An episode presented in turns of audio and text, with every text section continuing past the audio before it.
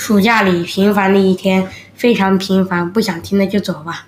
八点二十五起床吃饭，草莓拌面包。八点半到十点二十看电视踩步子，然后学，然后学到午饭午觉后又开始学习，学到吃晚饭看一会儿电视又继续去学习，然后睡觉。午饭吃烤鸭和金包菜，吃剩饭晚。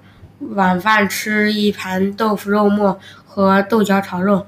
作业，我爸会发给我两个题目，语文题目需要写八百字为起步的长作文，英语题目是要以四十句为起步的长英语作文。太难了，至少对于小学五年级生来说是这样的。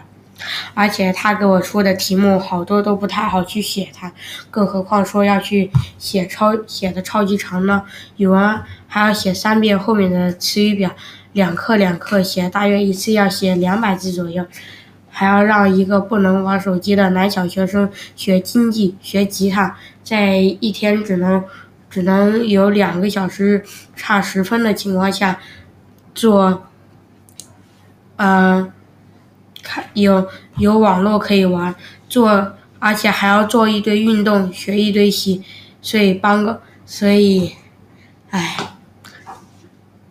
可可怕的暑假呀！要是早点过去，我宁愿上学。